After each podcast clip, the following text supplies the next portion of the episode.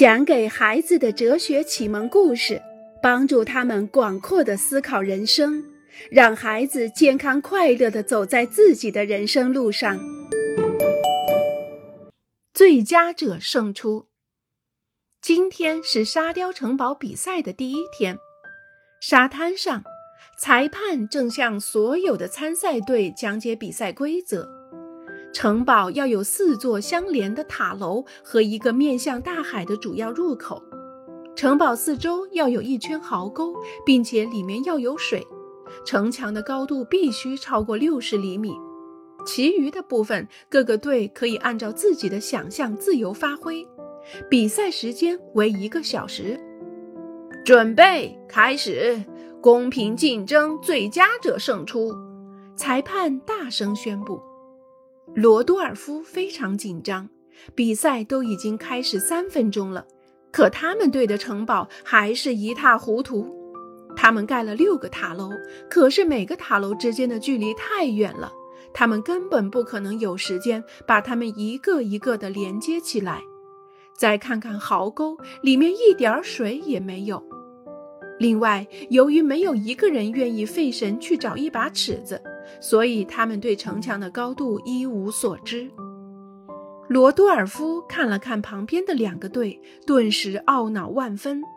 左边的那队已经筑好了城堡，正有条不紊地用贝壳进行装饰；右边的一队分成两组，一组清理城堡周围多余的沙子，另一组正用小水桶向壕沟里倒水。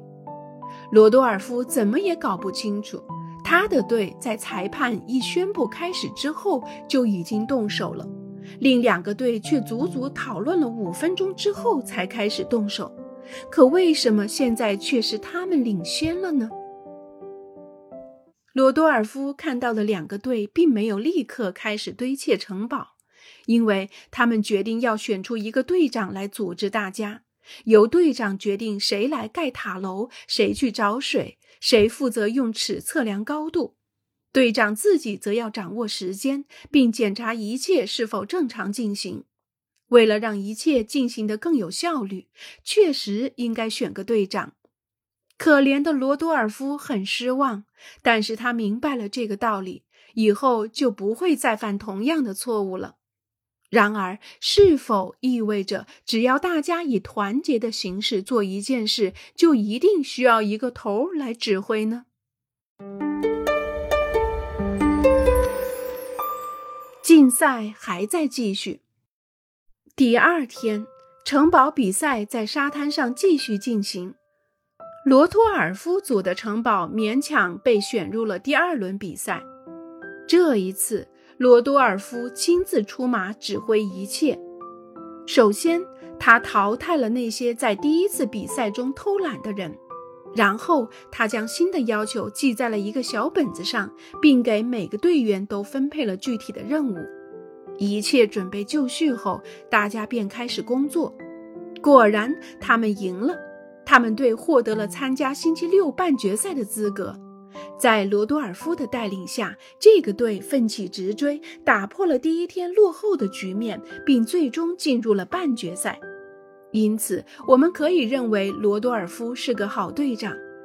转眼到了星期六，半决赛开始了，罗多尔夫的队又赢了，他们可以进入决赛了。星期天中午见！裁判通过麦克风大声宣布。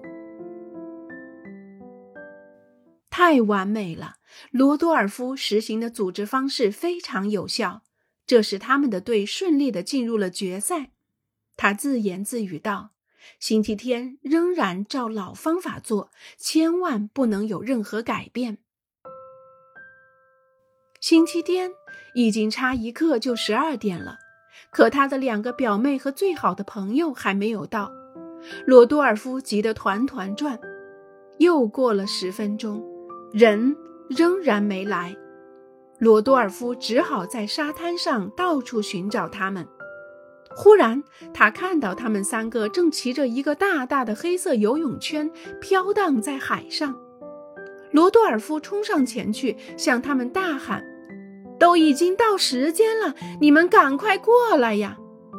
他的朋友法布利斯嚷起来：“不去了！没看到我们已经拿了游泳圈吗？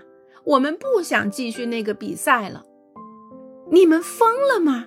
罗多尔夫气愤地说：“我们已经进入决赛了。如果我们像前两天那样组织分工，一定会赢得比赛。”法布利斯说道：“恰恰就是因为这个，我们才不想参加比赛。”我们既不愿意像前天那样组织分工，也不愿意像昨天那样，那简直就是苦役。你把我们都当成机器人了。不管怎么说，我们参加这个比赛也是为了娱乐，你可别忘了这一点。看来这件事儿确实有些不对头的地方，他的队员根本没有从比赛中得到一丝快乐。他们宁愿待在水中玩他们那个大大的游泳圈，赢得决赛的希望并不足以鼓励队员们将比赛进行到底。我真的弄懵了，罗多尔夫自言自语道：“没有头，我们只有输；有了头呢，我们赢了。可是其他人却不高兴了，他们不愿意继续比赛，而宁愿去做别的事儿。”我我真的不知道该怎么办了。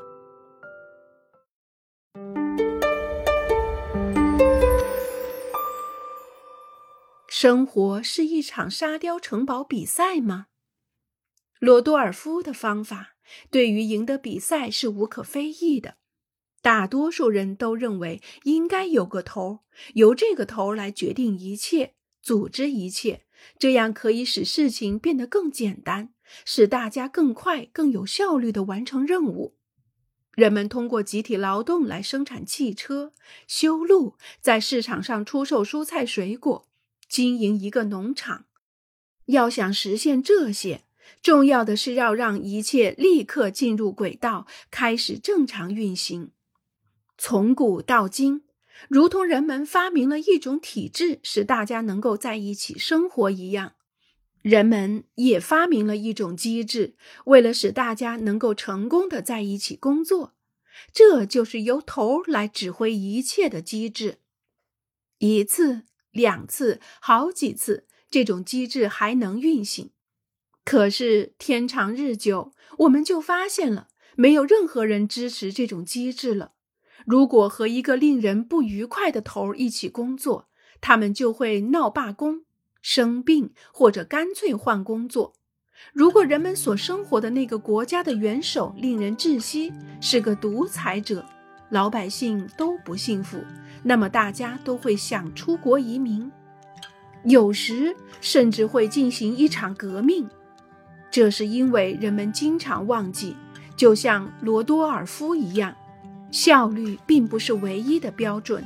生活实在不是一场沙雕城堡比赛。